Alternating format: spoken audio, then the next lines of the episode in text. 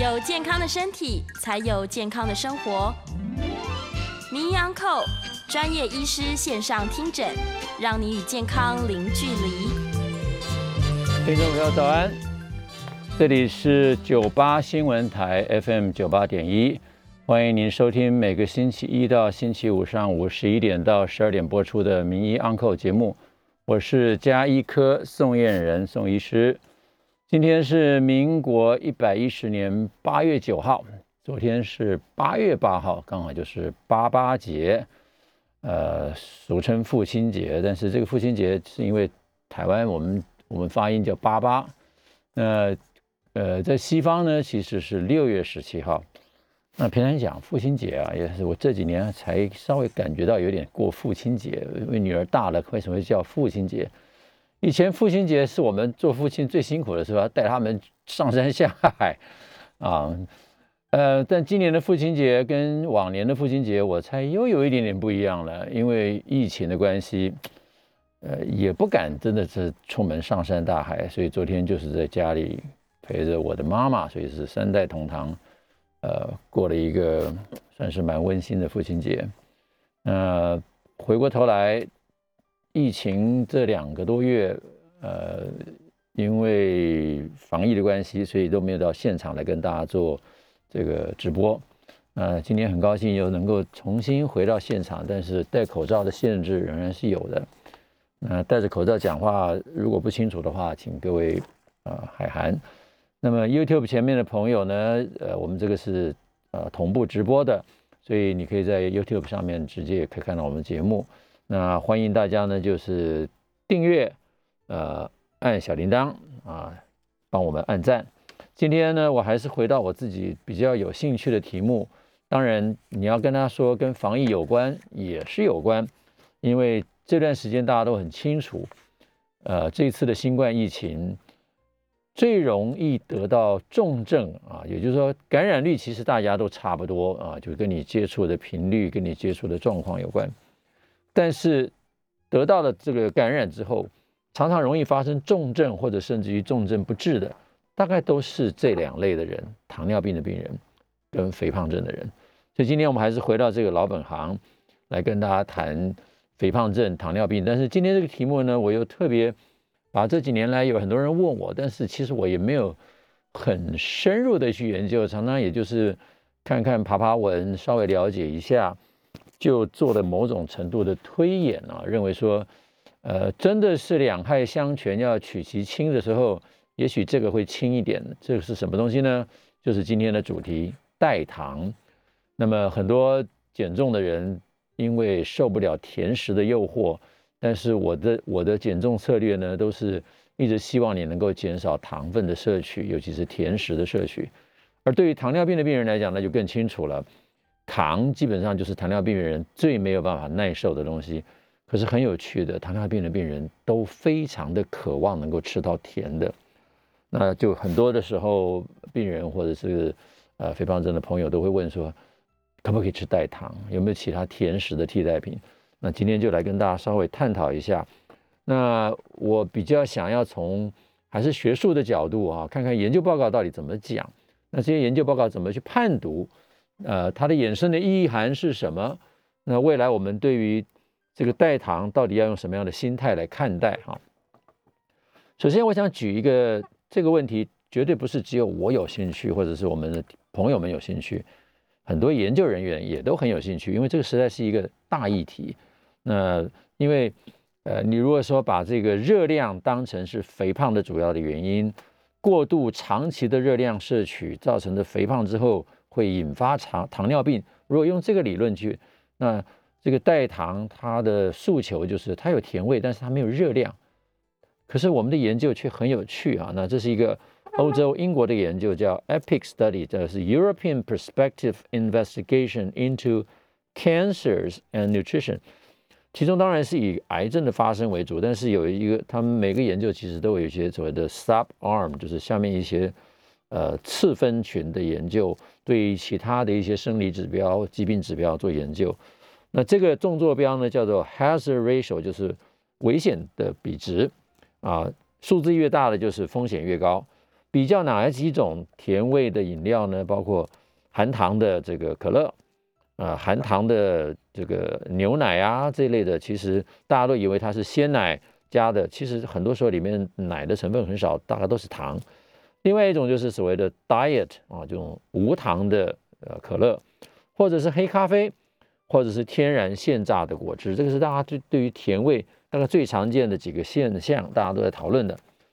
那么各位一定心里会想说，那我早就知道，其实如果不喝东西，当然不会有问题；喝了黑咖啡大概不会有问题，但我对果汁不太有概念。那不含糖的饮料跟含糖饮料，那当然是含糖的饮料会最危险啦。可是呢，这个二零一五年的研究其实还蛮打跌破大家眼镜的啊。这个突然发现，一般含糖的饮料、含糖的这个牛奶这些东西，非可乐类的，还有不含糖的碳酸饮料，居然风险值差不多。这个就让大家很疑惑了哈。那这个疑惑当然会导致于大家去想说，那我要不要再进一步来研究一下，看看？我直接拿这个含糖的可乐跟不含糖的可乐直接来对比一下，结果呢，嗯，又发现了一个很惊人的结果哈。这边呢是得到呃脂肪肝的比例，这个研究呢是用 Framingham，刚刚那个是叫 Epic Study 哈。那这是另外一篇研究呢，是也是二零一五年，但是是由这个 Ma 这这一群人呢发表在。Journal of Hepatology 就是肝脏学的期刊里面专门看代糖或者含糖饮料啊，或者是零卡的饮料对于脂肪肝的影响。他们就来分成两大组，一组是喝含糖的啊，就是我们真正讲蔗糖的饮料；一个是代糖的饮料，就是这些所谓零卡饮料。一天喝一瓶的，一天喝两瓶的，一天喝三瓶以上的，比较起来，结果果然含糖饮料的这一组很明显的一个剂量的关系，你喝的越多。脂肪肝发生的比例或者说机会就越大。惊人的是，或者是意外的是，这些不含糖的饮料怎么也同样发生这个趋势呢？喝的越多，脂肪肝发生的机会就越大。那这个比值呢，在它原始的数据上面，它把各种含糖饮料，它这个只是举其中一个例子，最后做出这个曲线来，发现的确，你喝的越多的。机会就越大啊！这是 across 所有的喝的人的量啊，那这是每个人喝的比例，喝的越高，比值就越高，所以这是一个非常明确的一个现象。但是这一群研究人员在这群数据里面，想要企图找到一个比较真正的趋势，因为这个这个显然跟我们传统的认知是不相符合的。不相符合的原因在哪里？就是我们过去对于脂肪肝。这些东西的认知是认为，一定是含糖的饮料或者含果糖的饮料，这些高热量、含有热量的东西才会在肝脏里面或者在身体里面造成我们代谢的异常。这些不含糖的饮料、不含热量，大部分的目前所认知的是很多其实都是几乎是原形排出，也就是说它可以吸入身体，但是原形从尿液或者部分从大肠排出，也就是部分不吸收。那当然也有很多人会讲说，呃，那些不吸收的人呢，就会经常造成这个胀气。所以越来越开发的新的这种代糖都是可以百分之百吸收，但是身上百分之百不利用，完全从肾脏排出的这种。那大家都认为说这种安全，没有热量，不在身上造成任何的残留，应该不会有这个效应。但这个研究就让你觉得好像不是这么回事儿哈。那么，嗯。所以这群学者呢，就根据这个 Framingham 的 data，再做了一次校正，这有点像我们现在这个防疫工作一样，好像要回归校正一下，校正一些一些一些啊原因之后，再重新把这个发生率做一个定义。那这群学者实际上他就把体重做了一个校正之后，发现把体重的因素放进去，也就是有些胖的人他喝一瓶，跟瘦的人喝一瓶，它效应是不一样的。所以那个剂量可能要用体重来做一个基础，比如说我每公斤体重喝多少，他用的这个体重一除之后，发现这个 diet soda 就是零卡的这些饮料，好像跟糖尿病、脂肪肝的直接关系就不那么明显了。这个其实就造成很多我们在判读数据的时候的问题。如果是用这个结果来做做一种引申，我们不能讲说什么建议啊，是不是说那胖的人喝饮料没有关系？那你就要问说他他第一个一开始他为什么会胖？他瘦的时候喝了会胖，胖的时候喝了不会再胖吗？这个这个解释就有点过头了啊。那我简单要讲的意思就是说，这样的一个解释方法，让我们不禁要怀疑，这后面的研究经费的支持者会不会是这些可乐公司啊？因为我最后的结论就是要告诉你说，喝这些饮料不会造成脂肪肝，不会增加糖尿病的风险啊。所以，呃，果然，这个另外一群学者就看不过去了哈。那这是一群这个呃瑞典的学者哈，带头的人是这个 Christina Rother。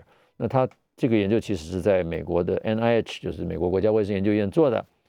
他就发现了一个非常明确的叫 positive association between artificially sweetened sweetened beverage consumption and in incidence of diabetes。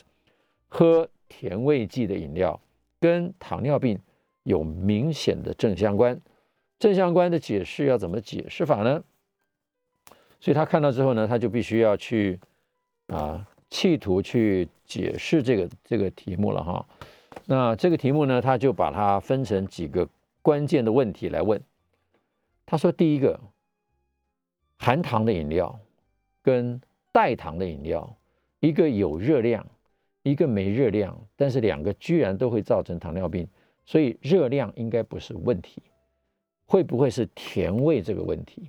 所以他就先问一个问题：甜味这两种不同的甜，一个是糖，一个是代糖，我们身上对于这两种化学物质感受的能力是不是不一样？是如何的机转啊？所以他就把这个甜味受器啊，我们身上要感受甜味，就有个甜味的接受器。看看它的作用机制跟分布到底是如何。第二个就是要探讨人工甜味剂对于这个甜味接受器的作用，跟传统的糖这些甜味有何不同。接下来问一个问题：人工甜味剂对于整体健康，不是只有肥胖，不是只有糖尿病，对于我们身体其他的功能，包括甲状腺，包括我们的免疫功能，包括我们的肠胃道的功能，包括我们的肌肉骨骼啊。等等关系，是不是有什么证据可以来看一看？最终一个问题很重要，有没有什么研究的证据可以证明它是一个原因的关系？也就是说，我们讲 cause effect。如果只是一公共卫生学的调查，前面因为很多都是公共卫生学的调查，就是你一些些人用问卷说他爱平常喝一瓶、喝两瓶、喝三瓶，并没有办法真的证实说就是你喝的这个东西。导致这个疾病，这也是我常常有时候上一些电视节目，那个小编或者企划就会问我说：“那宋医师，你可不可以举个例子？那个真的在你病人里面吃了糖之后就得糖尿病的？”我说：“这种例子实在没办法举，你你因为你根本不知道他吃糖吃了多久，然后他是不是因为就是吃糖造成糖尿病，你不知道啊。所以每一次当呃我们一般民众很喜欢问这样的问题的时候，对于我们做医生的人，或者说我们其实从研究的角度来看。”常常很难回答，就是说，我们都说这些叫做危险因子，但是直接造成它的原因，比如说你今天喝了一杯可乐，明天你就生病了，这个叫做直接原因。你把可乐拿掉，你的病就好了。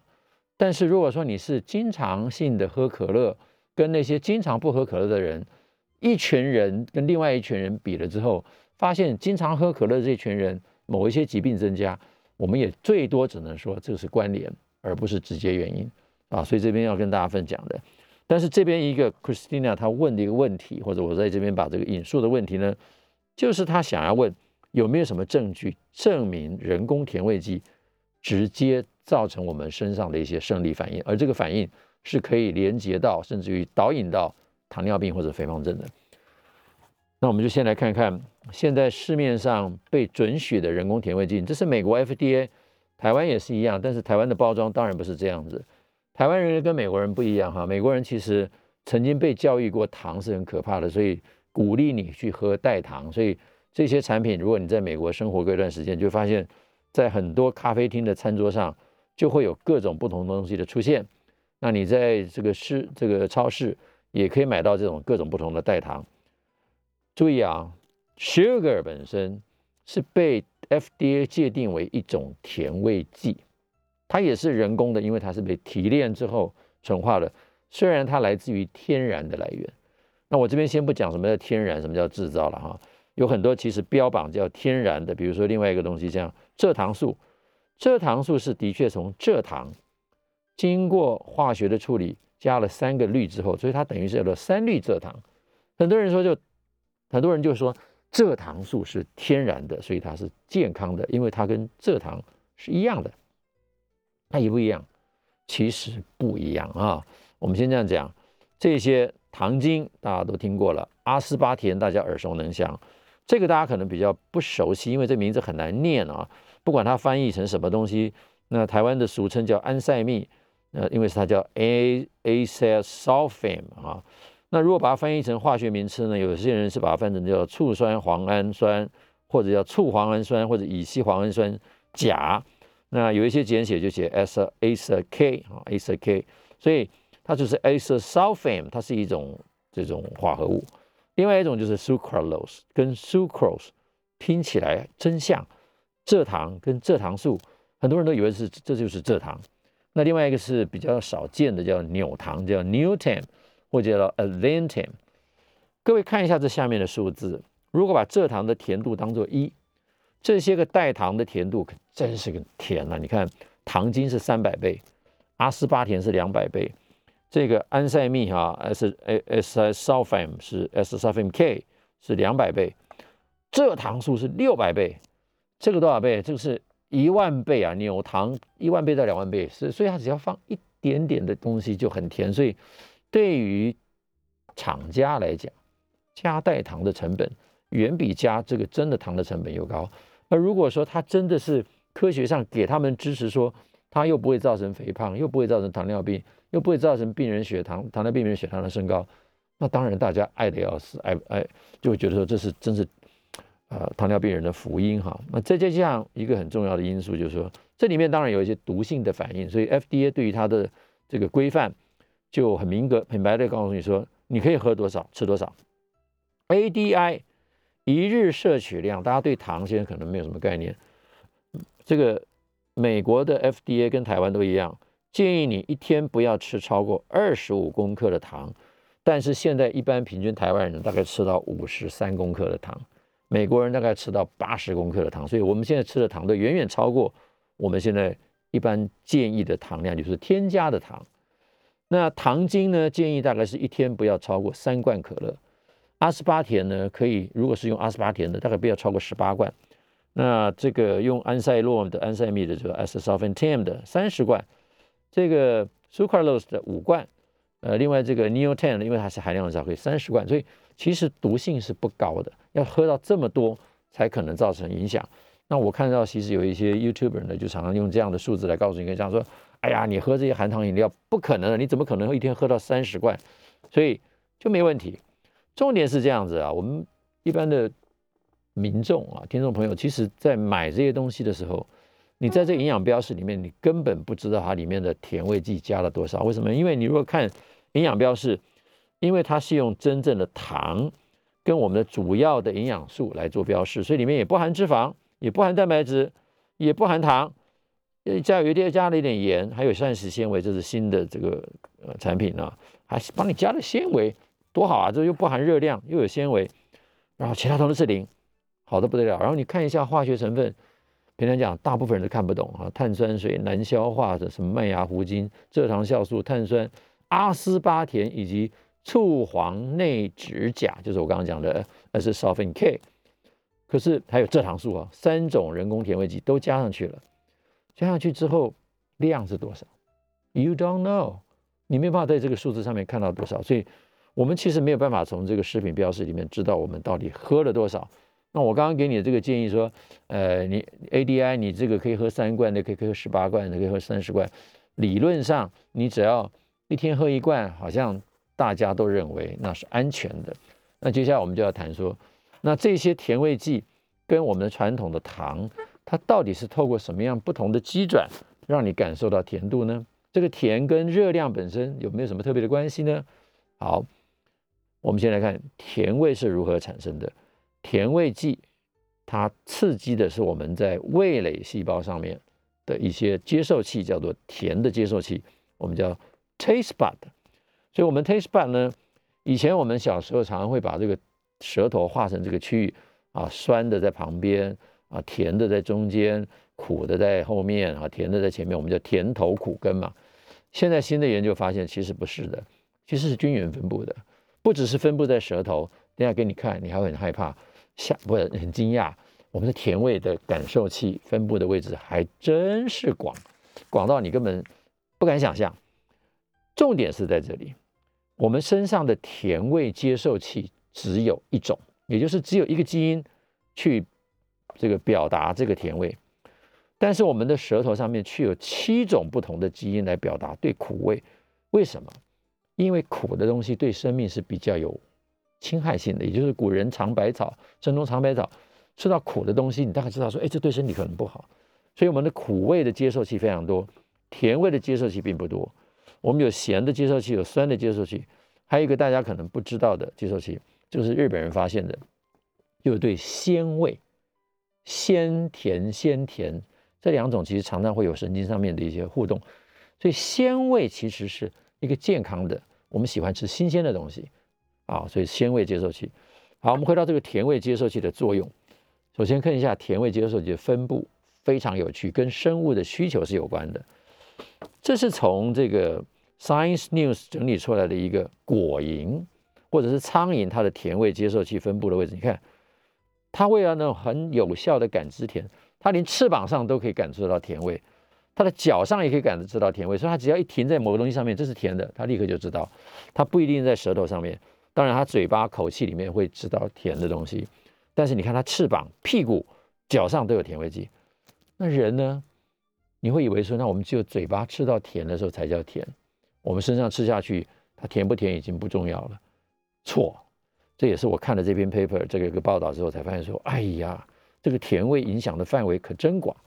除了我们口咽部有甜味受器的分布之外，接下来肺也有，肠胃道也有。我们的胰脏也有，不只是胰脏有，还有一个很重要的东西叫做胰岛细胞也有，beta cell 也有，肠子还有很多地方，脂肪组织本身也有甜味接受器，我们的骨头也有甜味接受器，我们的肺脏甚至于我们的性器官睾丸也有甜味接受器，这表示什么意思啊？表示我们吃下去的这个甜味，它不是只有停留在嘴巴而已。它在我们身上各个地方经过我们身上的组织结构的时候，我们身上几乎所有的细胞都会反映到这个甜味，而兴起某一种生理反应。听众朋友有没有听到？觉得很惊吓？我们吃甜的时候，不是只有嘴巴吃甜，我们全身都在感知甜，包括连脑袋对这个甜味都有接受器，所以它不一定要是糖，它只要是甜味就有印象。好，我们先进一段广告，稍后回来继续谈这个题目。听众朋友早安，欢迎欢迎回到 News 九八名医 Uncle 的现场，我是加医科宋叶仁宋医师。您现在收听的是名医 Uncle 节目，播出的时间是每个星期一到星期五上午十一点到十二点。那我们在 YouTube 也有同步的播出，那欢迎在 YouTube 前的朋友呢，帮我们按赞、订阅，也开启小铃铛。那以后只要有这个 News 九八的民谣课的节目都可以看得到。那呃，我已经大概三个月没有到电台来了。那今天再一次在现场，觉得特别想要跟听众朋友讲一些有趣的题目。今天的题目呢是讲代糖跟糖尿病或者肥胖症的关系。那这个题目的呃研发是这样子的，就是其实很多朋友都会问啊，到底可不可以吃代糖？因为我的减重方法或者是我。给糖尿病病人建议的饮食法，都是希望他们尽量减少糖类的摄取，减少甜食的摄取。可是很多人对于甜食真的是有渴望，我也不反对，我自己也喜欢吃甜。那我也是花了很多年的时间，把这个对糖的这种渴望、这种不可控制的欲望，想办法能够透过其他的了解来呃减缓。那今天呢，就是特别针对这个题目，就是把一些科学性的报道，因为过去我回答这个。听众朋友的朋友的问题是，或者病人问题的时候，某种程度我也不太认真的去挖掘这个问题，就是稍微扫一下这个爬一下文，看看一些报道，然后一些论文的题目看完，就大概心里面去做个结论，其实没有深入了解里面的作用机转。那今天就花一点时间来跟大家真的看一下研究的数据，用这个数据我们来看看有没有办法得到一些心得，来从这里面得到一些自己在行为上面将来我们做呃决定要不要决定要不要吃这个甜味剂的一种拿捏啊。那刚刚提到我们的甜味剂啊，是跟这个糖一样，它不是只有热量的关系，它是透过一个接受器叫做甜味的 taste bud 啊，就是 sweet sensor。那这个 sweet sensor 下面当然有很多基因结构，我们就不讲它的细部的分子的结构。那我们先讲它分布的位置。刚刚上一节特别，我想在这边再重复一次，生物体对甜味。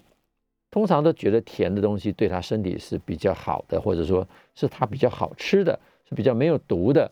因此，我们身体里面有很多感知甜味的构造。对于果蝇这种这种昆虫来讲，它为了它要找食物方便，它的口气上面当然就会有甜味接收器，脚上、尾巴、翅膀都有。那人类呢，在嘴巴当然是我们吃甜是嘴巴的感受，可是为什么我们会那么想吃甜？原来我们脑袋里面有。那可是我们不知道的是，这个甜味其实对我们的骨头也影响，对我们的肠胃道有影响，对我们的肝脏有影响，对胰脏、对于脂肪组织、对于性器官都有影响。那就先举一个例子，对于肠胃道的荷尔蒙的影响，我们现在在减重的策略里面，或者说现在台湾刚刚通过没多久的一个减肥药物，就是这一类的肠道荷尔蒙的致效剂。所谓致效剂，就是它把它经过修饰之后。结构上面当然跟我们的这个肠道荷尔蒙不同，但是它可以发挥同样的生理效应。这个生理效应是什么东西呢？这个 GLP-1，它可以降低、减缓胃排空的速度，所以你吃下去比较不容易饿。第二个呢，它可以抑制食欲，因为它会回馈到脑袋里面，对你的饱足中枢有一点刺激。第三个呢，它会抑制 glucagon 升糖素的上升，所以对糖尿病的病人来讲，血糖好像就不会立刻崩解。这个对我们减肥有没有必要？其实，呃，这个是值得商榷的啊。那它会增加所谓的吃糖以后的胰岛素的上升。那糖尿病的病人吃了糖，胰岛素上升，就可以把糖降下来。所以，某种程度来讲，是一个相当好的一个荷尔蒙。那我们吃下了糖之后，glucose，它会在这个 glucose 的 sweet receptor，不只是糖这件事情。而是肠胃道上面就有一个甜味接受器，就会活化这个刺这个反应，刺激 GLP-1 的产生。GLP-1 呢就会打它打开开这个所谓的 SGLT1 的通道跟 GLUT2 的通道，这两个通道一个是盐跟糖的共同传传播通道通道，另外一个是葡萄糖的通道第二型。所以在肠道叫做第二型，我的肌肉叫第四型。不管如何，这个通道一打开。糖就会从肠道里面进来，哎，可是你注意看到，artificial sweetener 人工甜味剂同样可以发生这个机制，同样可以刺激 GLP-1，同样可以造成糖的吸收。也就是说，今天如果你是吃甜味剂，你的食物当中还有其他的淀粉在肠胃道分解完成为葡萄糖之后，这个人工甜味剂照样可以刺激你的葡萄糖的吸收。那这边就是它的数据。他发现啊，喝可乐跟喝水的人，红色是可乐，这个白色是水，蓝色这个是水。他发现 GLP-1 就是这个肠泌素上升的速度呢，在健康人跟糖尿病的人都是一样的。你吃了人工甜味剂之后，跟喝水，人工甜味剂会刺激比较多的这个 GLP-1 肠泌素的分泌，意思就是说。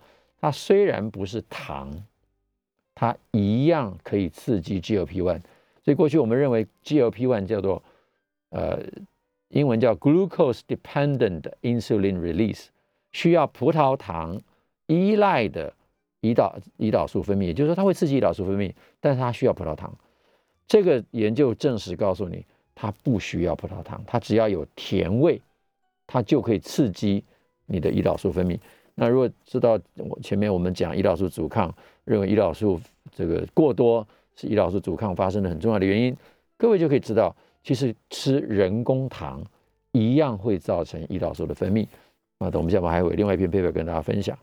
那当然，这个 Christina 这个研究人员他就想要了解 GLP-1 上升之后，在一般的情况之下，它应该是会抑制食欲的。那用人工代糖所造成的 GLP-1 会不会造成食欲的抑制，跟 GLP-1 同样效果呢？他问了，结果他发现没有。这个 GLP-1 人工代糖所引起的 GLP-1 对于肠胃道的排空的速度没有影响。这里面一定还有其他的基转三没研究出来，就是说这个东西不可以用 GLP-1 完全解释。对于食欲的下降有没有改变？没改变呢。我一般吃食物的时候，如果 GLP-1 上升，我们自然的生理反应就是吃饱了，我不想再吃。但是人工甜味剂加剧之后，你没有饱足感。你的食欲照样会增加。他对于这个呃 glucagon，呃 Christina 自己没有做，但是其他的研究人员发现没有什么变化。对于胰岛素的上升有增加一点点，但是不明显。这里这个结论是跟刚刚 Christina 自己做的结论结论是不一样。意思就是说，也许生人工甜味剂不见得会影响胰岛素，但是它对于减缓食欲、增加这个 GLP-1 肠泌素的效应是完全跟临床不符合，但是如果今天你把一群肥胖的人员直接来看他的这个呃血糖的变化，那就很明显了。这个 glucose 的上升跟 insulin 的上升，在肥胖的人，这红色的是啊用就是肥胖的人喝这个叫做 sucralose 啊，就是这个蔗糖素，发现血糖也会比较高。发现胰岛素也就比较高，这跟我们的认知就不合啦。过去我们都认为这些代糖不会增加血糖啊，可是在这一群 BMI 大于四十二的，就发现这群肥胖的人，他的反应是不一样的。他吃糖精，吃这些蔗糖素、这些代糖，血糖照样升高，胰岛素照样上升，照样会产生这些问题。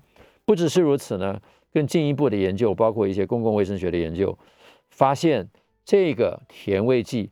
显著的会减少骨质的吸收，所以骨头变小，变得脆，更容易增加 fracture，更更容易跟人家骨这个骨折。不只是如此呢，对于性腺的影响，造成青春期的提早发生。我们通常都不希望青春期提早发生，青春期提早发生，通常代表你长期暴露在性荷尔蒙，很多跟性荷尔蒙有关的癌症会增加，甚至于提早增加的提早发发育的人。通常心血管疾病发生的几率也会比较高，所以这个是我们知道的。不只是如此，它会会造成怀孕妇女的早产的几率，所以这些都是公共卫生学的研究。另外呢，就是说婴儿的妈妈，如果妈妈是喜欢喝这种含这个代糖的饮料的，通常 baby 发育的速度会比较慢，在一岁的时候，体重通常会。呃，比较比较快，对不对？会变得比较胖，那你就会奇怪了。这个代糖又不含糖，baby 喝的奶是妈妈的奶，妈妈的奶如果不含糖，它凭什么变胖呢？那这里面就要牵涉到一个直接的有效的证据，这也就是今天要跟大家提的 epidemiological study，这都是公共卫生学调查。直接的证据来自于一个非常有名的学者，这个我在节目今过之前的节目也跟各位提过这个人，但是我们还没有报告他的研究。下次我们来回顾他的研究。这个是二零一二年、二零一一年了，他的文章在二零一二年发表。二零一一年拿掉美拿到美国糖尿病学会最高奖项，叫做班廷讲座的人，叫做 Barbara Corky。他是美国波士顿大学的一个糖尿病的学者。他本身不是医生，他就是一个纯的研究人员。但是他研究糖尿病阻抗、胰岛素阻抗研究的非常的透彻。这个研究呢，他拿人类的。Pancreatic islet cells 是对不起啊，鼠的哈，大鼠的胰岛细胞，胰岛细胞就是分泌胰岛素的细胞。他把它培养之后，发现这些的细胞我们叫 NIN MIN six cells。然后呢，他去用这个 sucralose 以及 saccharin，saccharin 是糖精，sucralose 就是蔗糖素，去直接刺激这个胰岛细胞，发现它们直接被刺激分泌胰岛素。过去我们都认为胰岛素是对糖才会反应，所以糖可以直接刺激胰岛细胞产生葡萄糖，可以产生胰岛素。但是蔗糖素跟 saccharin 居然也可以直接产生胰岛素。不但如此，它产生胰岛素的过程当中，包括这个 s s o f m k 哈啊，就是那个黄烯塞蜜素啊，糖精跟蔗糖素，它会让一些接近所谓的干细胞的这类细胞哈，还有包括成熟的细胞，都会有发生几个现象。第一个，干细胞容易变成脂肪细胞，脂肪细胞本身分解脂肪的能力下降，或者说它的脂解的效能被严重的降低，包括这个中胚层干细胞也会偏向于喜欢演化分化成为脂肪细胞，这里面就出现一个很重要的效应呢，因为我们的中胚层干细胞其实是负责我们很多细胞的合成，我们身上很多的细胞都要靠中胚层干细胞来分化，分别代表脂肪细胞、软骨细胞、骨细胞。可是今天如果有一个合理的推论，假如说是这样的结果，如果妈妈喜欢喝含糖饮料，不不要说含糖饮料，喜欢喝零卡饮料，这个零卡饮料可以直接造成我们的干细胞，也就是 baby 正在发育的时候，它的干细胞是要形成骨骼、形成肌肉、形成脂肪，它却偏爱形成脂肪，也就正常它应该分泌成软骨细胞、呃脂肪细胞、软骨细胞跟骨细胞。但是这个时候，它却偏爱形成脂肪细胞，比较不爱形成软骨跟骨骼，那会有什么结果？可想而知嘛。我们用推理的，这边就是一个合理的推想而已，它就会变成容易产生脂肪细胞变胖。我们先进一段广告，再来谈谈这个题目它的可怕的影响性。我们稍后回来。听众朋友，早安！欢迎您回到九八新闻台名医安扣节目现场，我是加医科宋叶仁宋医师。今天呢是民国一百年的的一百一十年的八月九号星期一，那仍然在二级防疫的阶段，时间会到八月二十三号。这段时间还是喜呃，请大家戴着口罩。那大型的场馆及一些餐厅已经可以开始用餐了，但是请各位一定要注意这个人跟人的接之间的距离。那这个疫情其实会到什么时候还不知道。那这一次，我觉得台湾的的人民，就是我们老百姓，我个人认为我们老百姓表现的比政府好了啊，就是我们自己做了很好的防护，所以疫情这么快的下来，我真的认为是我们台湾人真的是一个一群非常知道保护自己的一群人。那我们希望这个状态能够持续，让大家呃赶快的脱离这个。因为疫情造成的我们生活上面的不便，让大家赶快恢复正常生活。可是，在这个同时，我们也要用今天的这个题目来跟大家提醒：糖尿病患者跟肥胖症患者仍然是属于高危险群，你的防护要做得更好。那第二件事情就是你的饮食生活还是一样要非常注意，要吃健康的食物，尽量要不要去吃我今天想要提的题目，就是对于糖的渴望啊。那呃，今天特别谈代糖到底在人体的身上是造成什么样的一个反应？它的一些生理的机制，跟我们平常做一个比较笼统的建议，有没有办法从这个学术上面的一些资讯得到比较好的抉择的这个依据？哈，那这边在上一节的时候特别提到，呃，我们讲到说代糖啊这些这些人工甜味剂，在公共卫生学上面的确看到了很多它的不良的。关联性，那我们当然都是要问说，直接的效应是什么？是不是代糖就直接造成这些问题？那上一节的时候特别举出这个 Barbara Corky 芭芭拉歌姬，这有个研究人员，他是二零一一年的 Banting Award 班廷奖的得主，他研究胰岛素阻抗，研究糖尿病非常的久。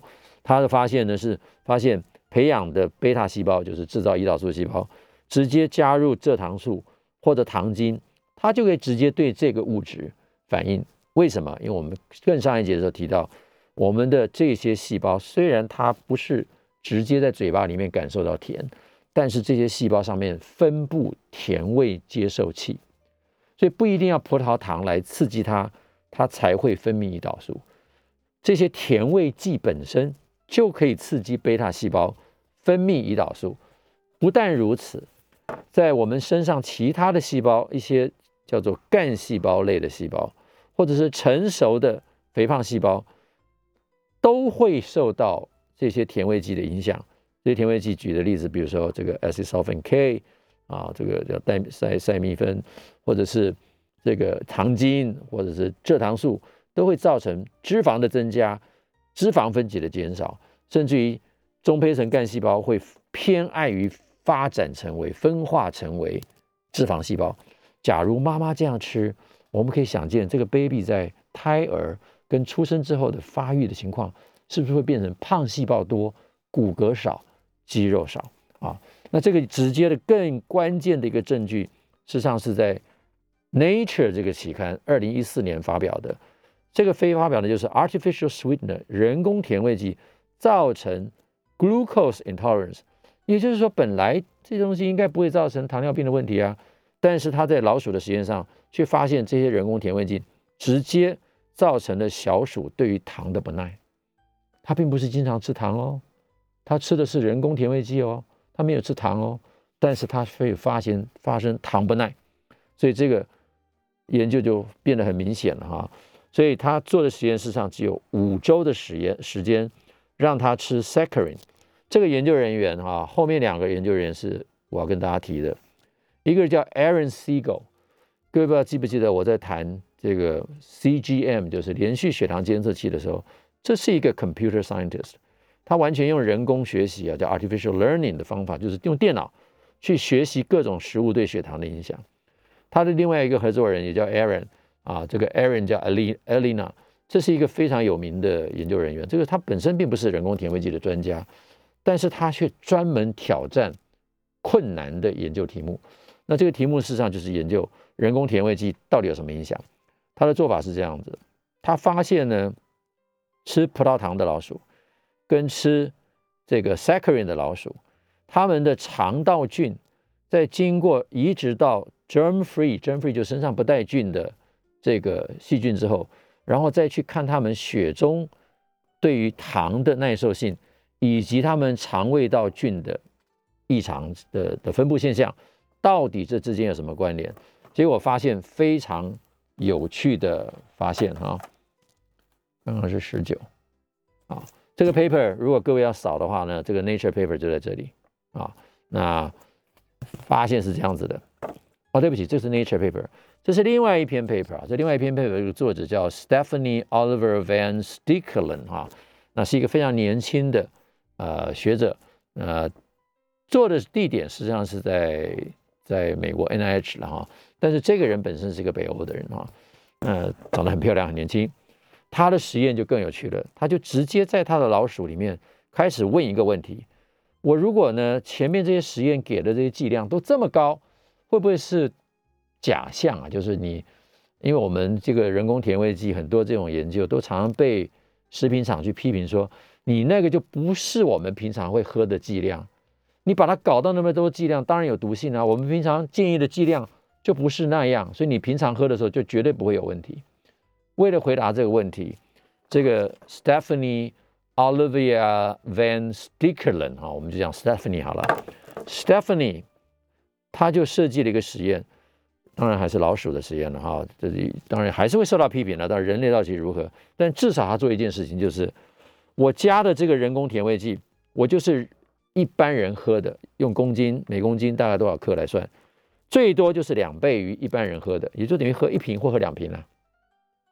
喝一瓶点可乐跟喝两瓶可乐，在怀孕期间让个这个老鼠喝，喝完之后生下的小鼠追踪五个礼拜，这个哺乳期间还是让妈妈继续喝，喝完之后五个礼拜来测这些小鼠的反应，它本身对于糖的耐受是如何，对于。它的这个呃肠胃肠道菌的影响是如何？就发现很有趣啊！他给的这个东西是 sucralose，就是蔗糖素，跟这个 acetylsulfan K。那这个这是研究的数字哈，那这是最后增加的一些啊重量的比例。结果发现呢，吃人工甜味剂的都变得比较胖，baby 变得比较胖，control 的体重都没有增加这么多，所以。每一个人工甜味剂造成的问题是很明确的。那血糖的影响呢？嗯，体重的增加在 POP 上面，经过十天之后，并没有很明显的影响啊。这是 control，这是一罐的，这两罐的。那一开始的 fasting glucose 就是空腹血糖，似乎影响也不那么大。但真正非常吓人的影响，惊吓人的影响是什么？是这个肠道菌的变化。这个是正常不喝不吃甜味剂的，这是吃一份甜味剂的，就吃两份了，这都是一般我们人会喝的。你可以看到这个菌在经过这么多的时间之后，它们的大的变化，我们就光看这个颜色的变化。下面呢，这个叫后菌门啊，呃，这个叫做杆呃类杆菌门，这叫后菌门。上面就是一些益菌，正常的食物的益生菌是这么多的。喝甜味剂之后，这个红色的益生菌几乎完全不见。这个是胎儿啊，不，这是 baby，就是小小老鼠。妈妈的影响是比较少的。也就是说，你成年之后喝这些甜味剂，对于你已经建立的肠道菌丛，不管你是喝一杯这个 control 的，喝一份的，喝两份的，似乎影响不大。但是比例上面，呃。在这边其实很明显的可以看到，这是不健康的比例，不健康的比例。那大人的影响比较小啊，所以今天呢要给大家看的就是这个大的重要概念了哈。那最后还有一点要看的就是对于肝脏的影响是什么哈。那把这些小鼠的肝脏拿来做解析之后，喝一罐的跟喝两罐的，相当于喝人类喝一罐的，可以很明显的看到。Control 这组的肝脏看起来比较红，比较健康。喝两罐之后的这个肝脏呢，看起来比较白。所以一开始他怀疑是不是脂肪肝，所以他们去测测了脂肪肝，发现没有。有没有感染？没有。贫血一点点。更重要的呢是，它整个肝脏的解毒的能力，不管是叫 Phase One、Phase Two 或者 Intermediate Phase，全部都受到了干扰。所以这个干扰的本身就代表的意思说，阿斯巴甜这类的食物。在这个 Stephanie 的研究里面有几个重要的结论，我就讲英文了哈。第一个是有效的抑菌被明显的改善，呃，并明显的受害。第二个呢，这个会影响到孩子，妈妈吃的会影响到孩子。第三个就是 toxicity to 肝脏的解毒能力，所以肝脏的解毒能力受到了严重的影响。那这些都是研究的直接数据，就直接的这个糖，而且是。用人类消耗的那个浓度来看，也就每天喝一罐或喝两罐，它就可以达到这样的一个问题。好了，这个结论其实非常的 humble 哈。我这今天这个演讲大部分取自于一个学者叫 Christina Rother 啊，那他是 NIH 的一个研究人员。那重点是这样子，他最后呢，他也是讲的很保守，至少他说没有什么一明显的证据可以告诉你说人工甜味剂可以预防肥胖。